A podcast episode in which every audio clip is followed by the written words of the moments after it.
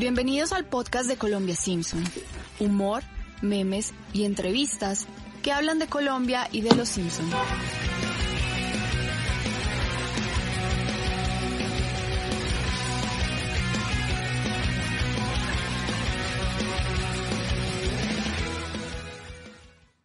Hola a todos los oyentes de Colombia Simpson. Eh, les doy las gracias por estar en este nuevo capítulo de nuestro podcast, por haber escuchado los tres primeros episodios de la segunda temporada. Y en este capítulo de hoy, o en esta oportunidad, vamos a hablar sobre el papel de la mujer eh, de los Simpson.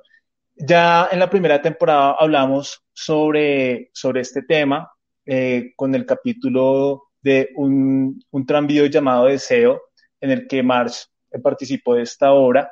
Pero en esta oportunidad vamos a hablar del capítulo March la Rebelde y vamos como a, a mirar esa, ese papel que juega March dentro del matrimonio y cómo Homero también se, se le pueden ver ciertas características machistas, por así decirlo. Eh, hoy nos acompaña eh, María Fitzgerald, quien es periodista de 070, y recurrentemente habla sobre el papel de la mujer en nuestra sociedad. También dentro del periodismo, en este capítulo hay una escena muy interesante que más adelante vamos a discutir.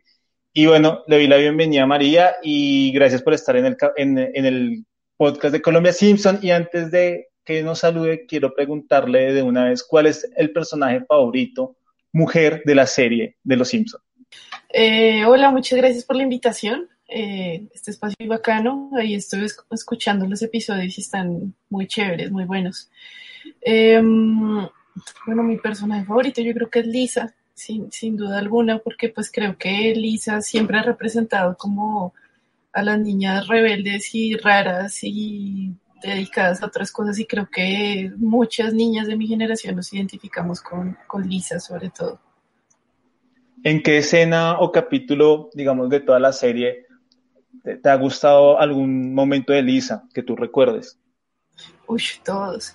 Yo recuerdo mucho que cuando ella, cuando ella decide volverse vegetariana, si se acuerdan ese episodio en el que ve el corderito y todo eso, eh, yo me acuerdo que lo vi y yo tenía más o menos, pónganle unos, que 6, 7 años cuando lo vi. Y de una vez le dije, mamá, como yo quiero ser vegetariana, ya mismo, quiero volverme vegetariana porque Lisa eh, mostró que los corderitos también tienen eh, vida y hay que respetarlos y todo esto. Y me acuerdo que la influencia de ella fue tan grande en ese momento que, que yo dije como fui vegetariana durante 10 años, pues lo hice muy mal, me enfermé, pero eh, digamos que a partir de eso fue que inició el proceso y me pareció una gran inspiración y en eso y en muchas otras cosas, en la forma en la que ve a la Stacy Malibu, en la forma en la que no le tiene miedo como a, a brillar y ocupar su espacio. Ese tipo de cosas para mí son súper importantes y creo que, que nos las enseñó plenamente Lisa. En la primera temporada recordamos esa escena en la que tú nos, nos, nos dices de cuando Lisa ve el corderito en un capítulo que hablamos sobre nutrición y obesidad y vegetarianismo en Los Simpsons y hablamos de esa escena. Esa escena es muy particular porque eh, es de un pedido expreso de un personaje tan importante como Paul McCartney que sale en la serie y él dice, yo salgo en la serie si Lisa la, la convierte en vegetariana.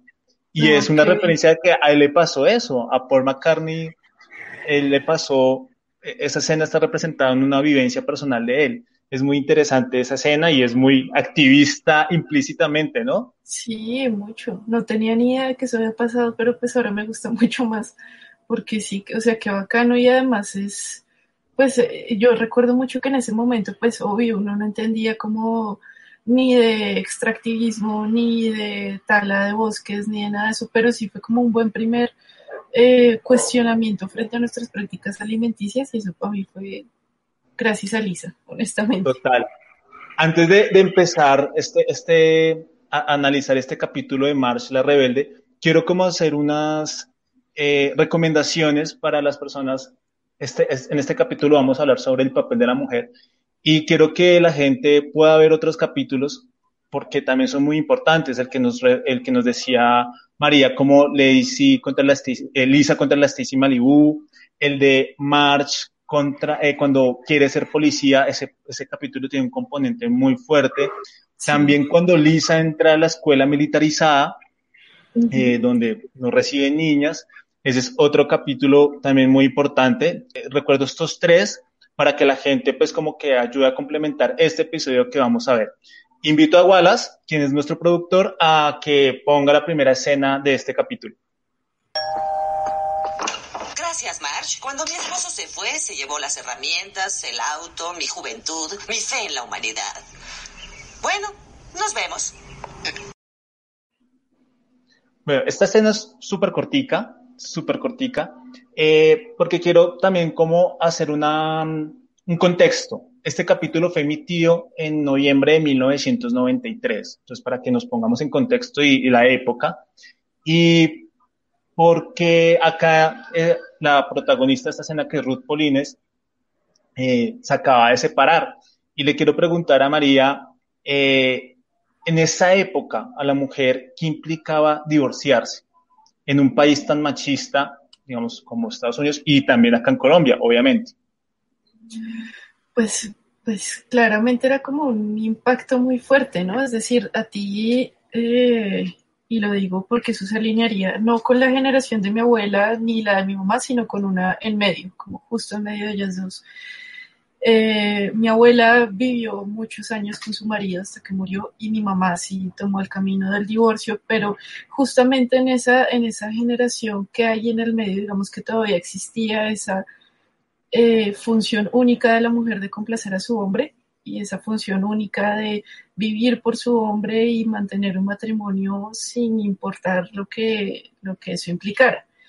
Em, yo no sé si ustedes de pronto habrán visto, yo lo he visto mucho en Twitter, creo, sobre todo, personas contando, no, mi abuela tenía 13 años y la obligaron a casarse con un man de 50 y tantos, eh, que además todo el tiempo la violó, que además la obligó a tener un montón de hijos, que además la obligó a someterse al hogar, que la obligó a todo este tipo de situaciones que son pues aberrantes, que nosotros actualmente las vemos como aberrantes porque digamos que ha habido una lucha consciente y constante del feminismo principalmente, pues para lograr eh, mostrar que esto no está bien.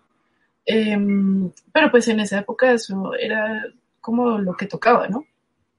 Como lo que era necesario y obviamente que una mujer en esa época se divorciara, pues digamos, entiendo que en esa época ya había como unos primeros eh, vientos de independencia de la mujer, ya se había empezado a gestar, ya había habido, y en Estados Unidos, sobre todo acá en Latinoamérica, no, no todavía, pero en Estados Unidos sí ya había habido, creo que esa ya era la segunda ola del feminismo, en la que ya digamos que se podía plantear este tipo de escenarios de mayor respeto hacia la mujer, de tú puedes ser un sujeto en ti misma, y pues digamos que ya esos escenarios eran un poco más posibles, pero igual eran súper raros. Entonces esta representación que se hace en Los Simpsons es, pues, la verdad muy eh, atípica. Yo creo que de esa, o sea, como referentes de esa misma época que hayan hablado del divorcio, pues no se me ocurre ningún otro ahorita, la verdad. Aunque, los Simpson, bueno, digamos, en varias oportunidades March estuvo cerca de divorciarse de Homero, eh, pero nunca pasó. Pero bueno, digamos, creo que la, los, el caso que más recordamos es los papás de Milhouse, que se separan. Eh, y ella, la, la, la esposa, eh, decía rehacer su vida. Y el que, y, el, y muestra al papá de Milhouse como un perdedor. Es, es como, como, como gracioso a la vez. Y a mí, esta escena, de estos 10, 12 segundos que dura esta escena, a mí me llama la atención y es que lo vamos a ver, lo vamos a ver más adelante en el capítulo, es como esa actitud rebelde de Ruth que incita a Marge, o sea, rebelde entre comillas, ¿no? Que incita a Marge a, a tener una amiga, a no estar detrás de Homero, pero ella también tiene una actitud desalentadora, ¿no? Como así, y también a la vez acepta como el fracaso de su matrimonio. Sí, claro, porque yo creo pues, o sea, esto ya es una precisión más personal, no es de feminismo, sino más personal. Y yo creo que independientemente de quién seas, pues un divorcio te va a doler. O sea, es decir, es como que a mí me parece que eso es incluso más importante ahí en Los Simpsons, porque muchas veces en otras series más modernas muestran el divorcio casi como una victoria. Eh, pues como una victoria sin contemplar nada más. y pues no necesariamente, también hay divorcios que duelen un montón y que ver una familia pues que ya no va a ser es difícil.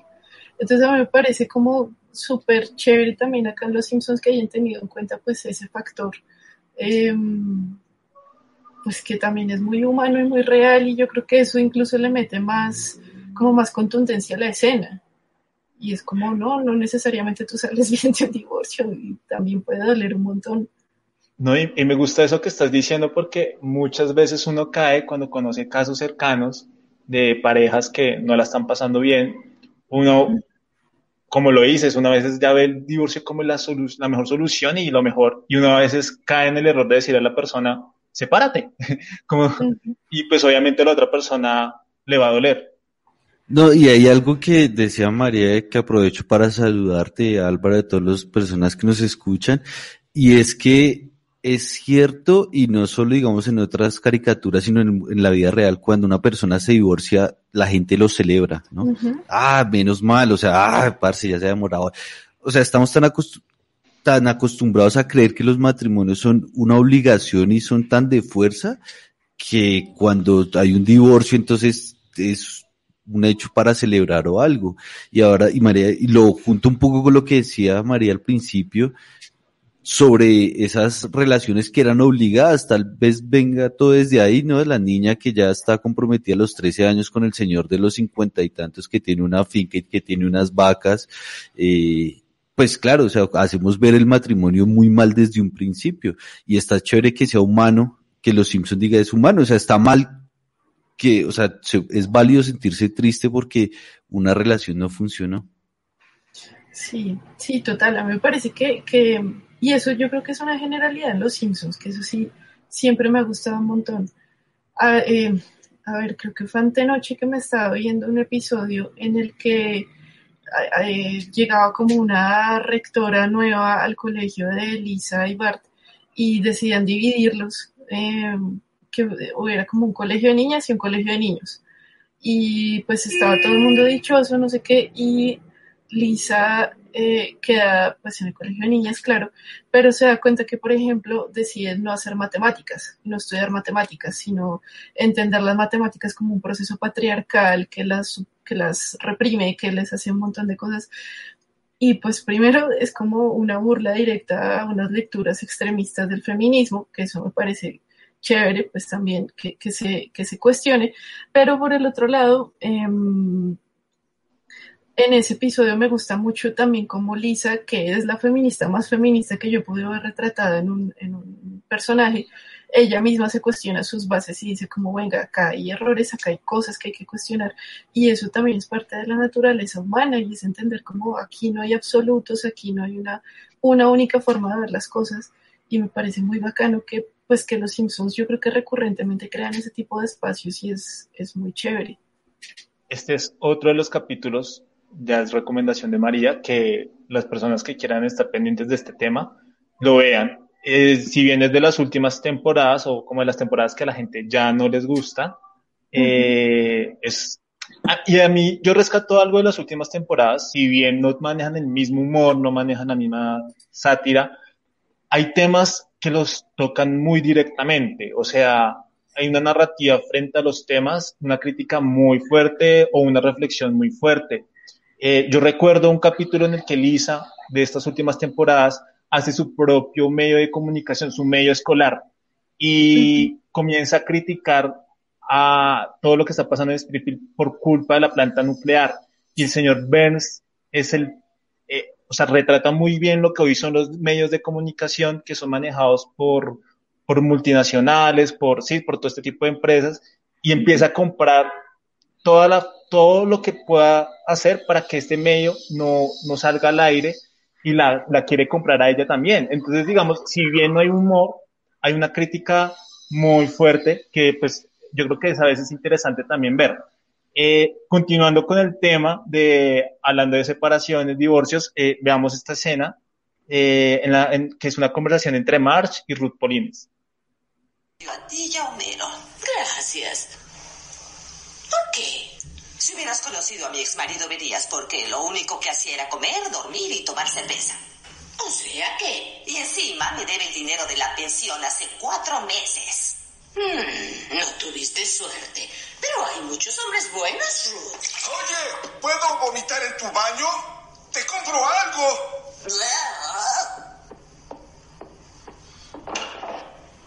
Mark sabía que no me creerías lo de las máquinas, así que le pedí al bombero que hiciera una nota. Señora Simpson, mientras rescatábamos a su esposo se quemó una maderería. Oh, esos siempre tienen trabajo. Me decepcionaste. Pero lo pasé muy contenta con Ruth Polines y mañana vamos a salir otra vez. Ya son dos veces. Estás pasando demasiado tiempo con esa amiga tuya. Homero, sabes que necesito tener amigas. Marge, vamos a vernos todos los jueves. ¡Oh, Marge! El zorrillo me anunció. ¡Ay, ay mira, está haciendo otra! Marge, no puede salir el sábado. Es nuestra noche especial. ¿Qué tiene de especial? ¿Qué tiene? Oh, nada. Un programilla llamado Doctora Reina, la curandera. ¿A dónde vas? No sé. ¿A qué hora llegas? No estoy segura. ¿A dónde vas? Ya me preguntaste. ¿Vas a traerme algo? Ah. Mm, no me esperes. ¿Cómo puedes hacer esto? ¿Cómo puedes abandonar a tus hijos? Que te vaya bien, mamá. Vayan al Los mejores amigos del hombre. Oh. ¿Estás agradable? Hoy no quiero estar agradable. Hoy quiero estar. Sunshine, lollipops and rainbows. Ay, no, perdón, no era esa.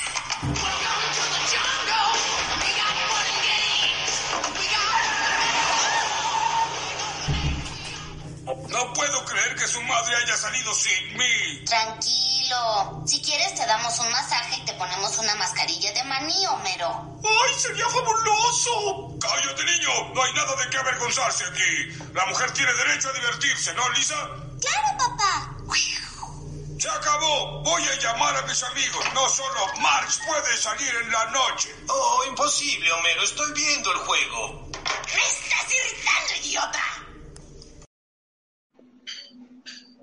Eh, al inicio, bueno, estas son como dos escenas. Al inicio de la, de la primera escena, vuelvo y insisto que se evidencia como una desesperanza de Ruth frente al divorcio, pero cuando describe como las razones de las separaciones, de la separación de ella con su ex esposo, son las mismas características, o son características muy parecidas a las que tiene Homero dentro del matrimonio con Marge. Y esto creo que también se, esto se ve después y marca como una gran diferencia entre la actitud que tiene ella, la gran diferencia que tiene la actitud Ruth y la misma Marge. Eh, no sé, y te quería preguntar si esto se ve porque Ruth es una mujer libre, por así decirlo, o sea, pues dentro de lo contemplado, y Marge una mujer casada. Pues mira que a mí me llaman la atención varias cosas de esa, de esa escena. Primero, si ustedes se dan cuenta, como que la actitud de liberación de, de, Ruth igual queda resumida a una característica muy masculina, como a lo que tradicionalmente se, se contempla como lo masculino, porque ella llega vestida con chaqueta de cuero, con, creo que está fumando, no, no me acuerdo si sí está fumando. Es, sí, sí. Eh, además está como en una actitud súper confiada que normalmente se, se relaciona más pues con los hombres que con las mujeres eh, y va manejando además un carrazo, que, que, pues yo creo que esa también es una actitud que en esa época, digamos, se veía reflejada más como con, con es que tienes ahí un póster de Drive y estoy relacionándolo todo con esa película justamente, y es como, primero, gran película, me encanta, pero segundo, tiene pues como todo ese imaginario súper macho, silencioso, que fuma y maneja carrazos y son duro. Entonces, digamos que básicamente. Perdón, te interrumpa ahí porque tienes razón. O sea, decir, de, sí, en la película, para los que la han visto, para los que no, tienen que ir a verla. Es una película muy, muy buena. Sí, pero la, la, la, de hecho, la actitud de Ruth es, es muy como el personaje de Drive porque, o sea, la, la pinta, la chaqueta, claro que en este caso es de cuero y la otra no, pero es casi el mismo tipo de carro, la misma actitud. Eh, sí, no había caído en cuenta de eso y ahí me hiciste acordar con el cuadro de atrás. Sí, exacto. Entonces, digamos que eso, eso a mí me llama la atención un montón porque yo siento que toda la representación de la escena va muy de la mano de que Homero se está sintiendo reemplazado, básicamente, por una, una digamos que, bueno, eso no lo, no lo mostraron en el episodio, no sé si me lo tiro, sí, o algo así. Bueno, pero lo cierto es que como que Ruth empieza a entrar a, a reemplazar un poco esa figura y a ser ella la que sí saca March y le da vueltas y la lleva a tomar café y la invita a vivir aventuras, que digamos que es como un poquito la, lo, emocionante de como de todas las relaciones, como al principio que uno dice como voy a vivir todas estas cosas con esta persona y qué bacano. Entonces siento que, que un poco Ruth está representando eso en este caso. Y Homero empieza y entra a verla casi que como una competencia, cosa que pues me, me da mucha risa a mí Em, y lo que más me impacta de todas esas escenas es que utiliza a los niños para, para manipularla, como para decirle cómo vas a dejarnos votados no solo a mí, sino a tus hijos, como acudiendo muy a, esa escena o a, ese imaginario por un lado de que el papá es otro niño, eh, al que también hay que cuidar como si fuera otro bebé, y, pues que de hecho lo, lo, manifiesta cuando dice como, ¿y a dónde vas? ¿Y cuánto te demoras? ¿Y me vas a dejar solo? Y no sé qué, cuando ya se está arreglando, eh, que eso pues es una actitud claramente de niños, pero por el otro lado también que él entra a igualarse con los niños y a manipular, pues utilizando a los niños y eso, pues también me parece súper llamativo que lo muestren así explícito, pues porque de hecho es algo muy común que hagan muchos hombres eh, digamos, sobre todo los, los que todavía piensan que su esposa es su figura materna y ya. Entonces, eso pues me parece chévere también verlo ahí. Em, a mí me gusta este capítulo porque Marge se sale como de la línea eh, en la que nos, la muestran durante casi toda la serie. Eh, por ejemplo, recuerdo una vez cuando, no, no, recuerdo qué capítulo es, pero recuerdo la escena en la que, ah, ya, que Marge sufre un accidente y se va al hospital y queda pues, en el hospital. Y Lisa queda a cargo de las labores de la casa. Y Lisa ve que Homero no se ha vestido. Y, entonces Lisa le pregunta a Homero, es que mi mamá te viste y, él, supongo, y está en pantaloncillos. Entonces es como durante toda la serie, como Homero, o sea, ¿crees que Homero es una persona dependiente de March? Sí, con todo, pero sobre todo que es una mala dependencia. O sea, Homero es en serio la representación, o sea, mejor dicho, Homero es, una contradicción muy grande porque hay unos episodios en los que lo, muestran, la que lo muestran como, como el gran marido y papá, como sacrificado y todo esto. No sé si, se acuerdan de ese episodio de, en el que él tiene unas fotos de Maggie en, en la oficina que dice como hazlo por ella que ahí uno es como, Homero, eres lo más lindo de este mundo, te adoro. Pero pues hay otros episodios en los que es un asqueroso y machista de porquería que, que tiene sometida a su, a su esposa, que es un irresponsable, que todo eso. Em, pero bueno, ya yendo más puntualmente a la relación con March, yo siento que sí, que claramente, o sea, March primero representa el papel eh, lo que tú dices en la mayoría de la serie como de la, la buena esposa, básicamente, que renunció a sus sueños de ser artista para dedicarse al hogar, que digamos que ha estado como siempre muy dedicada a cuidar de sus hijos, a todo ese tipo de cosas. Y en cambio, ah bueno, y a soportar un marido que le llega borracho casi todas las noches y que no aporta suficiente dinero al hogar y ese tipo de cosas. Pero eh, pues ella no pelea contra eso, ella se sigue manteniendo pues como eh, la mujer que se dedica al hogar y que esa es su labor principal y ya. Entonces, pues sí, o sea, yo siento que sí existe una codependencia muy brava ahí entre esos dos, como, como claro, él, él hace y ella también se deja hacer, pues porque cada uno entiende que esos son los límites que, que se permitieron y, pues sí hay una, una, dependencia muy como además infantilizada por parte de Homero hacia March, como esa, esa relación rarísima que establecen muchas veces de usted es mi mujer y mi mamá a la vez. Eso, pues, Pero también soy tu papá.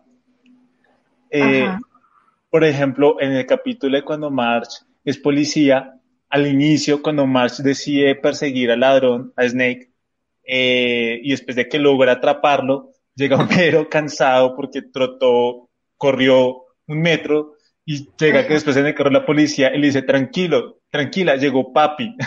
como, y no es como, y una vieja, y le dice, es que eres una vieja loca histérica, no es como, y, y, y es eso, es como en esa época, y yo creo que todavía se ve, si una mujer, no sé, se defiende entre un atraco y le pega, la gente no dice sí, le pegó, sino que se burla porque la mujer le pegó un atracador. Sí, es que eso pasó, ¿no se acuerdan que eh, cuando fue? Como en el 2019, cuando todavía había vida, básicamente. Una vez en Transmilenio que una, una mujer le cogió golpes a un man porque el tipo la estaba intentando tocar ahí en el bus.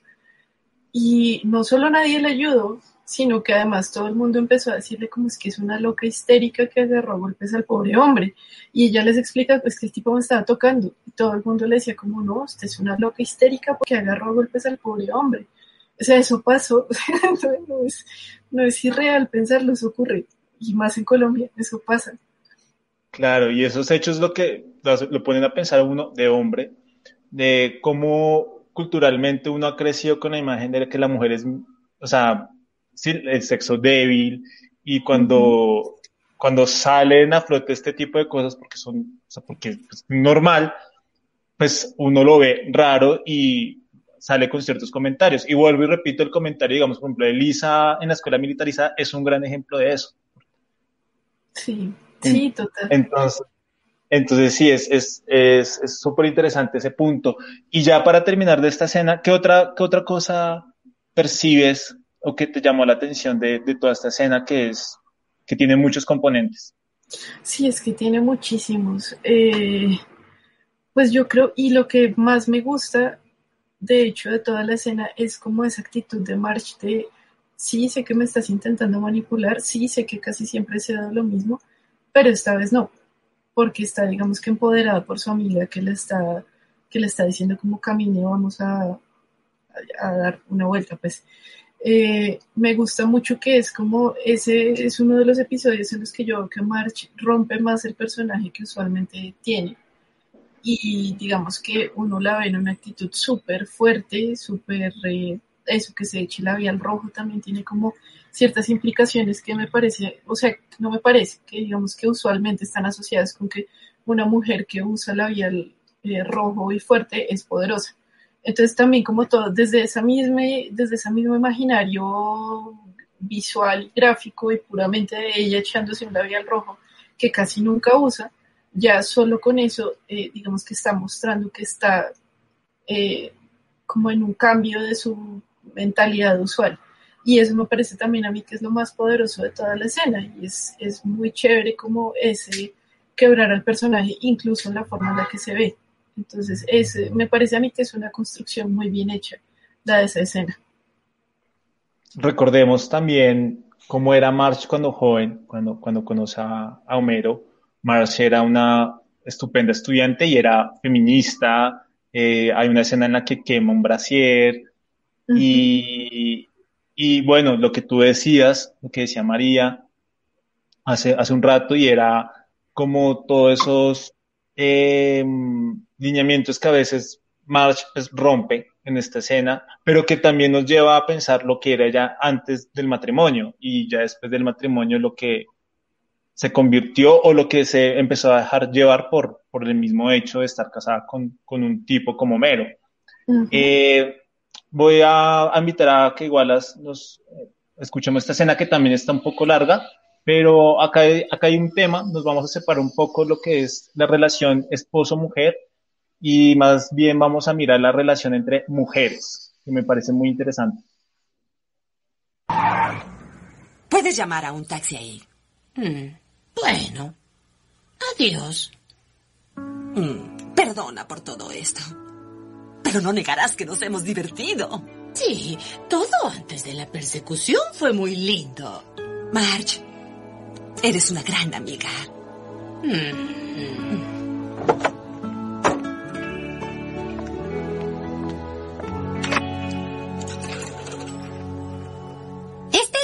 de la ley habría sido horrible si no me acompañas. Oye, para eso son las buenas amigas. Mónica, me alegra que en las adversidades aún sigamos juntas. Pilar, las verdaderas amigas siguen juntas por siempre. Me choca que los waffles queden juntos. Los buenos waffles son como los amigos.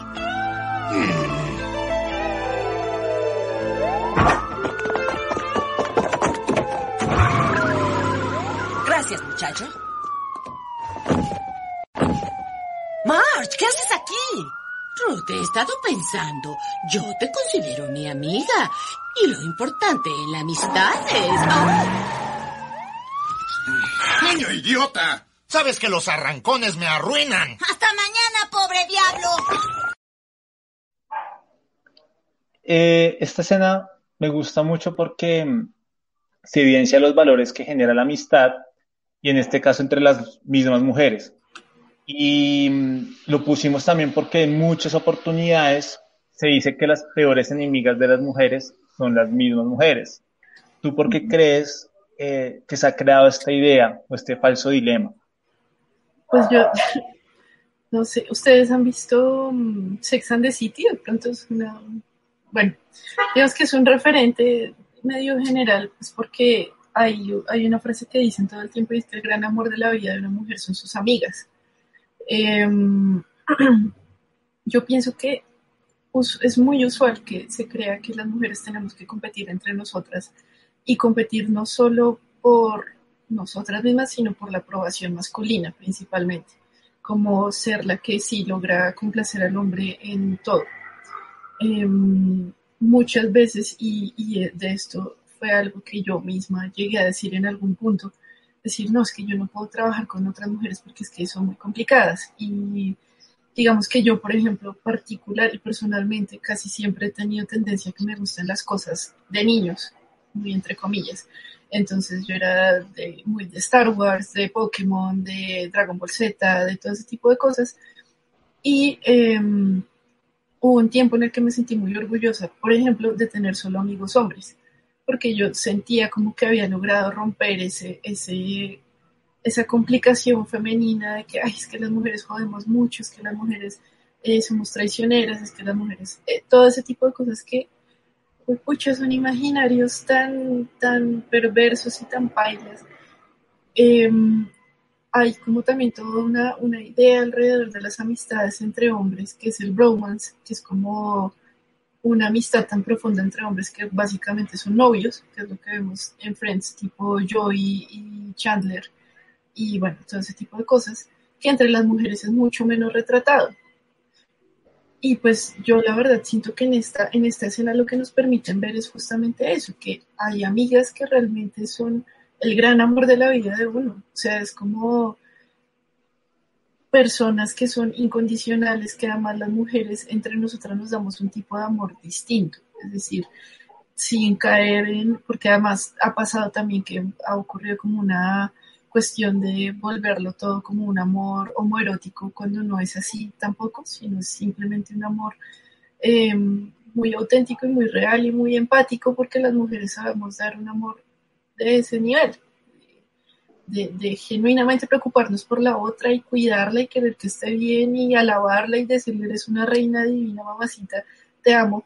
Y eso digamos que hasta ahora siento yo, hasta muy recientemente las mujeres nos estamos permitiendo sentir eso, como de mis amigas no son mi competencia, mis amigas son unas diosas y todas podemos brillar al mismo tiempo y todas podemos estar muy bien y todas podemos eh, apoyarnos la una a la otra y no jugar a este juego que sí es bastante patriarcal de tener que hacernos zancadilla la una a la otra para, para complacer al hombre, sobre todo.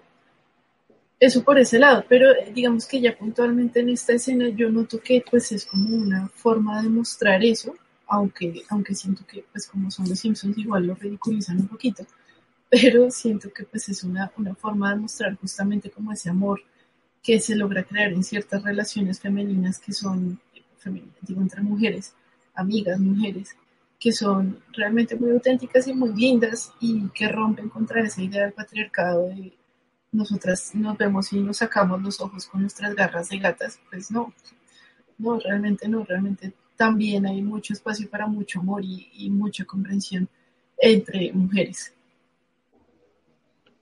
Claro, y porque mm, acá recordando un poco, eh, como toda la serie, Marge no tiene una gran amiga. O sea, no, no, no sé, no es como Homero que tiene su gran amigo Barney, eh, que se marca en toda la serie, o en algunos casos Moe, o el mismo Lenny Carr. Con Marge no pasa eso, con Marge no es amiga de Maud Flanders, por ejemplo, no es amiga de la mamá de Milhouse. Eh, de hecho, si recuerdas, hay creo que un episodio en el que ella tiene como un club de lectura, creo, que es con la mamá de, de, Skinner, que no me acuerdo cómo se llama ella, eh, con la profesora de Bart, con, bueno, distintas mujeres, y eso se transforma, es como en un en una criticadera entre ellas y como en una competencia entre ellas, que es lo que tradicionalmente muestran de las relaciones entre mujeres y amistades entre mujeres. Y es como, em, te trato feo, te critico, te miro feo, te todo eso, pero somos súper amigas. Y pues no, así no es. Esa no es la realidad y a mí lo que me parece más bonito de este episodio es que muestra justamente eso, que pues que esas no son, o sea, que mejor dicho, hay un humor muy auténtico en las, en las amistades entre mujeres, pues cuando se logra vencer esa idea de que tenemos que competir entre nosotras. No sé si igual las iba a, decir algo. Sí, te iba como a, hablar sobre un capítulo que vi hace poquito de la nueva temporada y justamente reflejaban ese, esa rivalidad que había entre March y la esposa del reverendo Alegría, eh, la mamá de Bill House y eso, que ellas siempre han sido amigas, sí, pero en realidad se llevan es como, como una criticadera de una a la otra, eh, es como a, demostrar que soy más que la otra y siempre ha sido así, pero March nunca ha tenido un grupo de amigas o una amiga realmente. Y lo que decía ahorita Álvaro, Homero tiene su parche, Homero va al bar y ya tiene sus amigos y está todo el tiempo. Y eso lo vemos tan normal que March siempre va a estar en la casa y pues así son las reglas y así le toca como adaptarse. Y ahora cuando March, digamos, no se revela, cuando March conoce a alguien con la que siente una afinidad, entonces Homero sí ya se va a sentir desplazado. Y María decía algo, Homero pone a los niños como un escudo para que no los abandone. Pero me parece una locura que la respuesta de los niños sea como, sí, ve y diviértete, ve y haces eso y, le juega en contra. Porque claro, él pensó que tenía una, los niños a su favor y no, los niños entendieron perfectamente que no está mal que la mamá pueda salir con una amiga. Y, es una cosa que quiero acá preguntarle a María y es,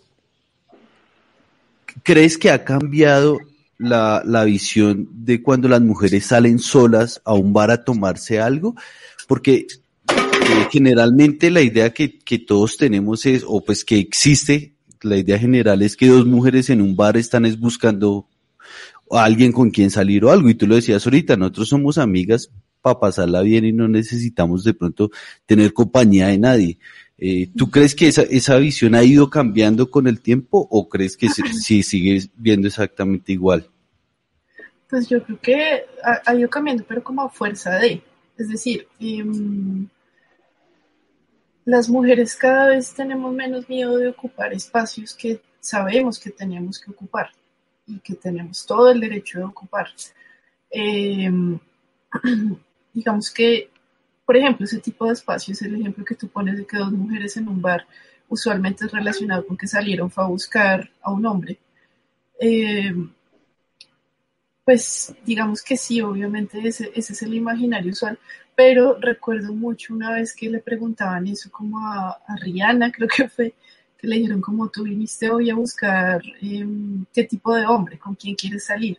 Y ella les respondió como, empecemos porque no estoy buscando ningún tipo de hombre y es como ese tipo de statements que se han hecho en distintos momentos con distintas mujeres que digamos que hemos ido ocupando ya sin pena esos espacios, sin el, ay no, ¿cómo voy a irme a tomar yo sola? ¿Qué van a pensar de mí? Pues, pues que estoy tomando y ya. O sea, como que ese tipo de, permisos que siempre se le han dado a los hombres, como si ustedes quieren salir a un bar a tomar, pues genuinamente se cree que van a salir a tomar un bar. Y ya, no se piensa que van a ir a, algo más, pues, pues las mujeres también queremos eso, es, así de simple.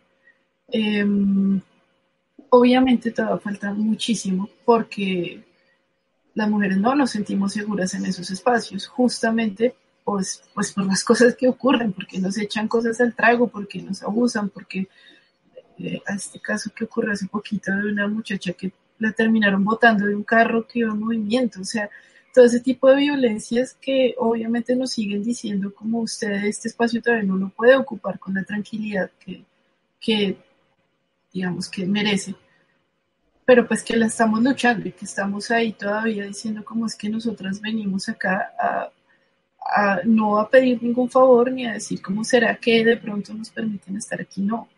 Estamos en este espacio y lo vamos a seguir ocupando y lo vamos a hacer independientemente de cualquier otra cosa. Entonces, eh, digamos, a mí eso me parece muy, muy bacano también eh, plantearlo y entender pues como que sí, efectivamente todavía falta muchísimo, falta cantidad de, tiempo para que nosotras lleguemos a esos espacios y nos sintamos plenamente seguras.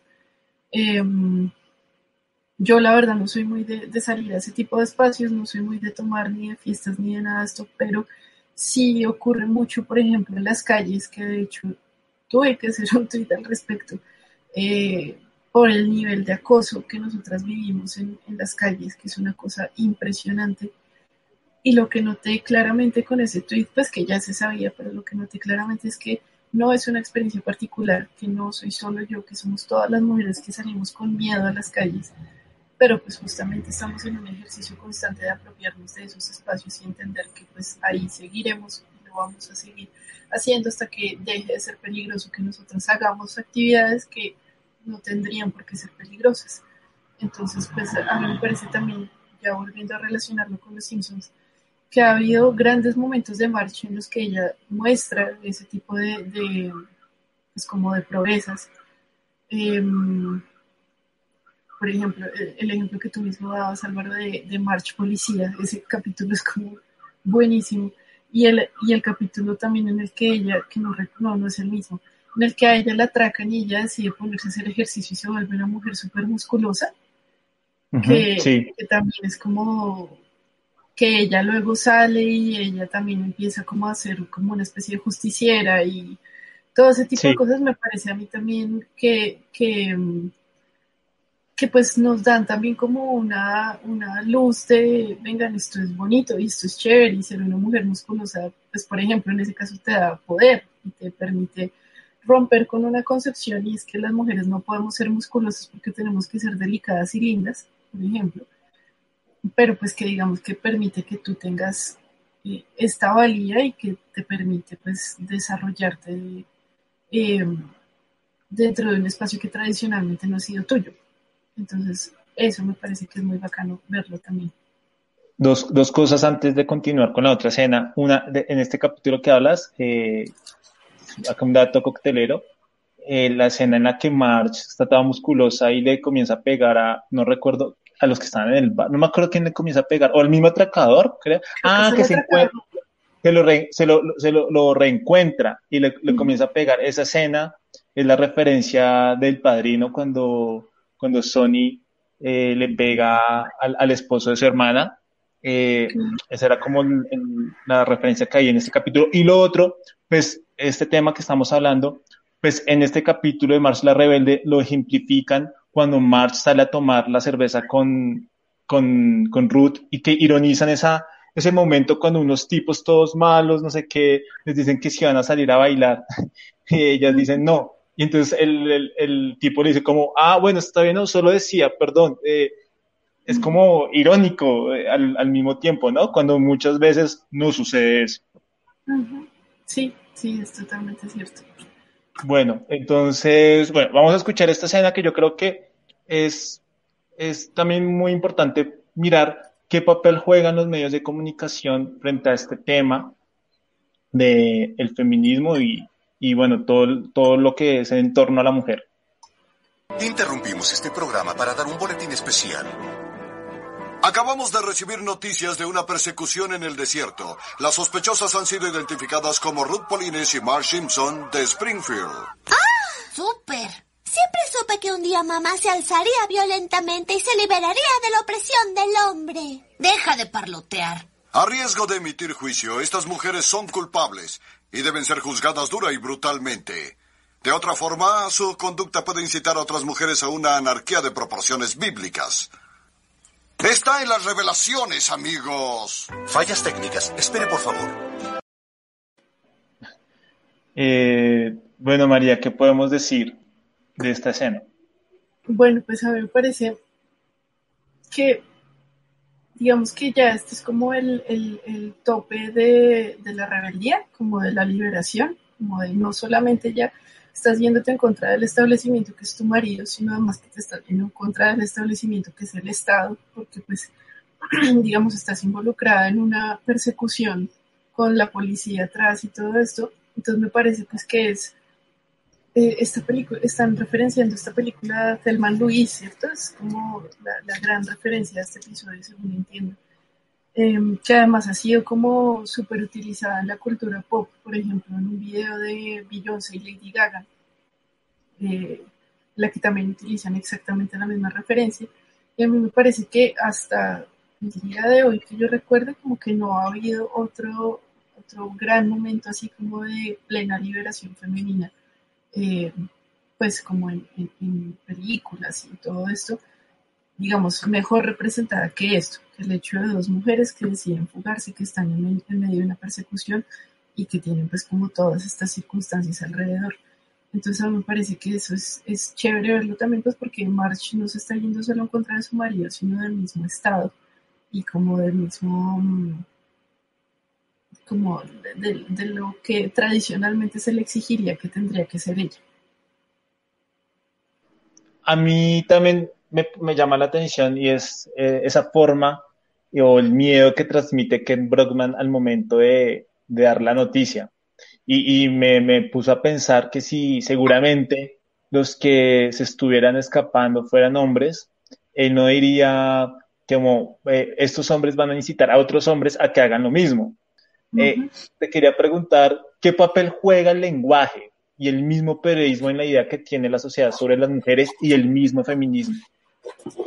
Pues mira, el, periodismo ha hecho una cosa macabra, o sea, y te lo digo como periodista, eh, digamos que cuando tú ves los, los titulares, que es como el ejemplo más claro, usualmente no se habla, eh, por ejemplo, es una pelea que hemos estado dando constantemente y es como eh, que la mató por un crimen de pasión, porque pobre hombre desengañado solamente respondió a sus sentimientos heridos. Es como, no, el tipo es un asesino y la mató porque la, mató, porque la asesinó, porque la descuartizó, porque todas las cosas que hemos visto que les hacen a las mujeres, que son una cosa aterradora, porque cuando los niveles de violencia que recibimos las mujeres son muy elevados, eh, digamos que los medios se han encargado un poco de suavizar esa violencia que se ejerce, eh, de volverlo una cuestión como de mujeres histéricas y pobres hombres intentando eh, manejarlas o controlarlas, o es que digamos que muchas veces eh, ocurre que la imagen que se crea sobre la mujer es la de una persona eh, totalmente irracional cuando y lo he visto en varios ejemplos de prensa cuando se habla por ah bueno les tengo el ejemplo se acuerdan a esta a esta mujer que el novio le metió unos machetazos en la cabeza y que la dejó vuelta nada eso pasó hace muy poquito. Sí. Eh, que al tipo lo estuvieron persiguiendo un montón de tiempo. Recuerdo mucho que cuando se siguió desarrollando la noticia eh, los medios salieron a decir no es que él le cuidaba al niño él le cuidaba al niño y él era súper cercano al niño de ella y muchas veces ella se iba de rumbo y lo dejaba él con el niño de ella, que pues él no era el papá. Entonces un poco entró como esa idea de justificar al pobre hombre porque es tan bueno que pues sí, le metió unos machetazos en la cabeza, pero es que él le cuidaba al niño. Entonces es como ese juego que ha hecho, que ha hecho, se ha hecho desde los medios constantemente pues es algo que sí muchos medios estamos intentando romper actualmente y es como darle un espacio eh, pleno y total a la palabra feminicidio, entender las dimensiones que tiene eso, entender plenamente la violencia contra la mujer, a que se entienda sin, sin suavizantes, o sea, como decir directamente las cosas em, y no buscar como lavarle la cara al feminicida. Em, y pues en este caso de los Simpsons, como siempre, lo hacen de una forma magistral y muestran pues justamente en menos de tres frases cómo los medios suelen eh, tergiversar esa imagen que se tiene pues de las, de las mujeres y de cómo se abordan las noticias en las que las mujeres son protagonistas. Em, y como eso, pues muchos más ejemplos. O sea, ha, ocurrido muchas veces que los medios prefieren hablar es de cómo va vestida tal persona, a, tal mujer específicamente, a sus logros. Em, en las entrevistas, y eso es algo que se han quejado mucho las actrices de Hollywood, mientras que a ellas les preguntan que cómo balancean eh, la dieta con sus hijos, con no sé qué, a los manes les preguntan, ¿tú cómo te preparaste para este personaje? Entonces, ese tipo de cosas eh, siento que pues la prensa ha aportado mucho a crear incluso más estigmatización sobre las mujeres y pues sí, los Simpsons nos retratan increíblemente bien en, tres frases. Claro, ya para, para ir culminando este episodio, episodio del podcast, te quería preguntar ya a un nivel más general, ¿cómo, cómo ves eh, cómo los Simpson han retratado todo este tema de la mujer y el feminismo? ¿Tú cómo, cómo lo, lo percibes? ¿Qué podrías concluir? Y bueno, y este episodio también que pues, acabamos de, de hablar y, y, también de ver. Pues a, eh, a, mí me parece que los Simpsons, como con muchas cosas, pues obviamente ellos recurren mucho a la, a la parodia, a mostrar pues como el lado chistoso de ciertas cosas y a no tomarse muy en serio muchas cosas, ¿no? Pues finalmente es una serie de comedia pues eso está perfecto en mi opinión. Ha habido eh, episodios en los que los cuestionamientos del feminismo han sido muy apropiados en mi opinión, o sea, han sido como muy eh, lógicos, por ejemplo, este que les cuento de Lisa diciendo cómo no vamos a estudiar matemáticas, eh, pues porque sí, es como a veces el feminismo, eh, o no, no el feminismo, ciertas posturas de algunas personas que se llaman feministas eh, llevan a unos extremismos que son salidas de todo tipo de racionalidad y pues siento que parte de pertenecer a una corriente de pensamiento es estar cuestionándola constantemente. Em, y así como hay eso también nos ha regalado grandes momentos para las feministas.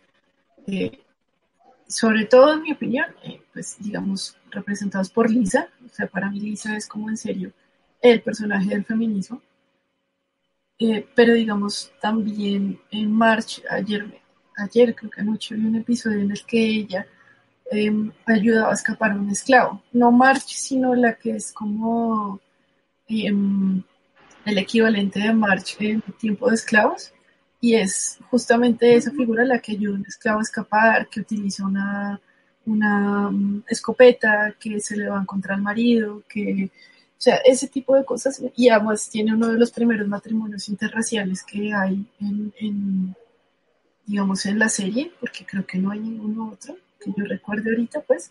Pero pues ella se casa con ese esclavo y tiene un matrimonio interracial y eso me parece que también es súper interesante de ver pero digamos que sí es eso, como que los Simpsons nos han regalado tanto unos cuestionamientos importantes al movimiento feminista como grandes momentos pues para haber representado como la fuerza de la mujer en, este tipo de espacios que pues los Simpsons es un, un, fenómeno global, o sea, yo creo que ellos han llevado como esta, esta serie a muchísimos lugares del mundo y creo que a través justamente de esa parodia y de esas formas tan sencillas de representación, nos han permitido entender más claramente pues teorías del feminismo que digamos que están representadas en libros que em, se leen tres personas.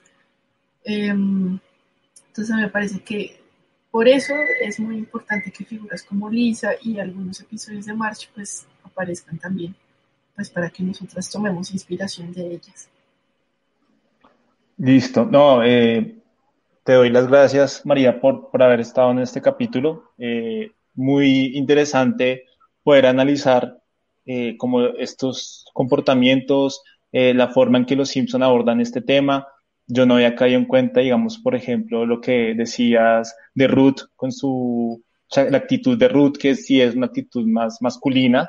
Eh, no había caído en cuenta de eso, entonces como que es interesante poder hacer como toda esta retroalimentación y este análisis, porque esa es la idea del podcast, ¿no? De poder entender el, el por qué y el cómo abordan ciertas temáticas o abordaron ciertas temáticas los Simpsons y cómo todavía hoy en día, 30 años después, 20 años después de estos capítulos, eh, nos siguen pegando.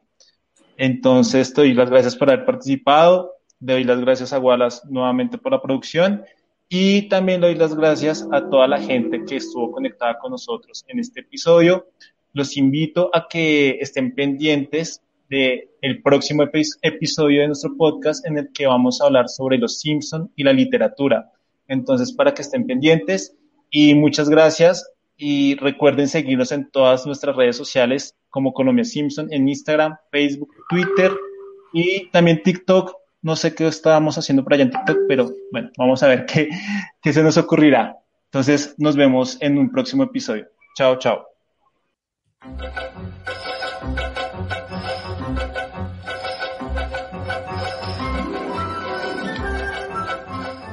Si quieres escuchar contenido exclusivo de este episodio, te invitamos a que te unas a nuestra comunidad de Patreon.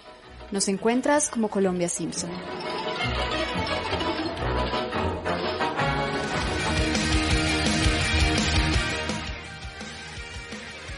Gracias por escucharnos y espérenos en un próximo episodio. Búsquenos en Facebook, Twitter e Instagram como arroba Colombia Simpson. Este podcast es una producción de arroba Wallace8810.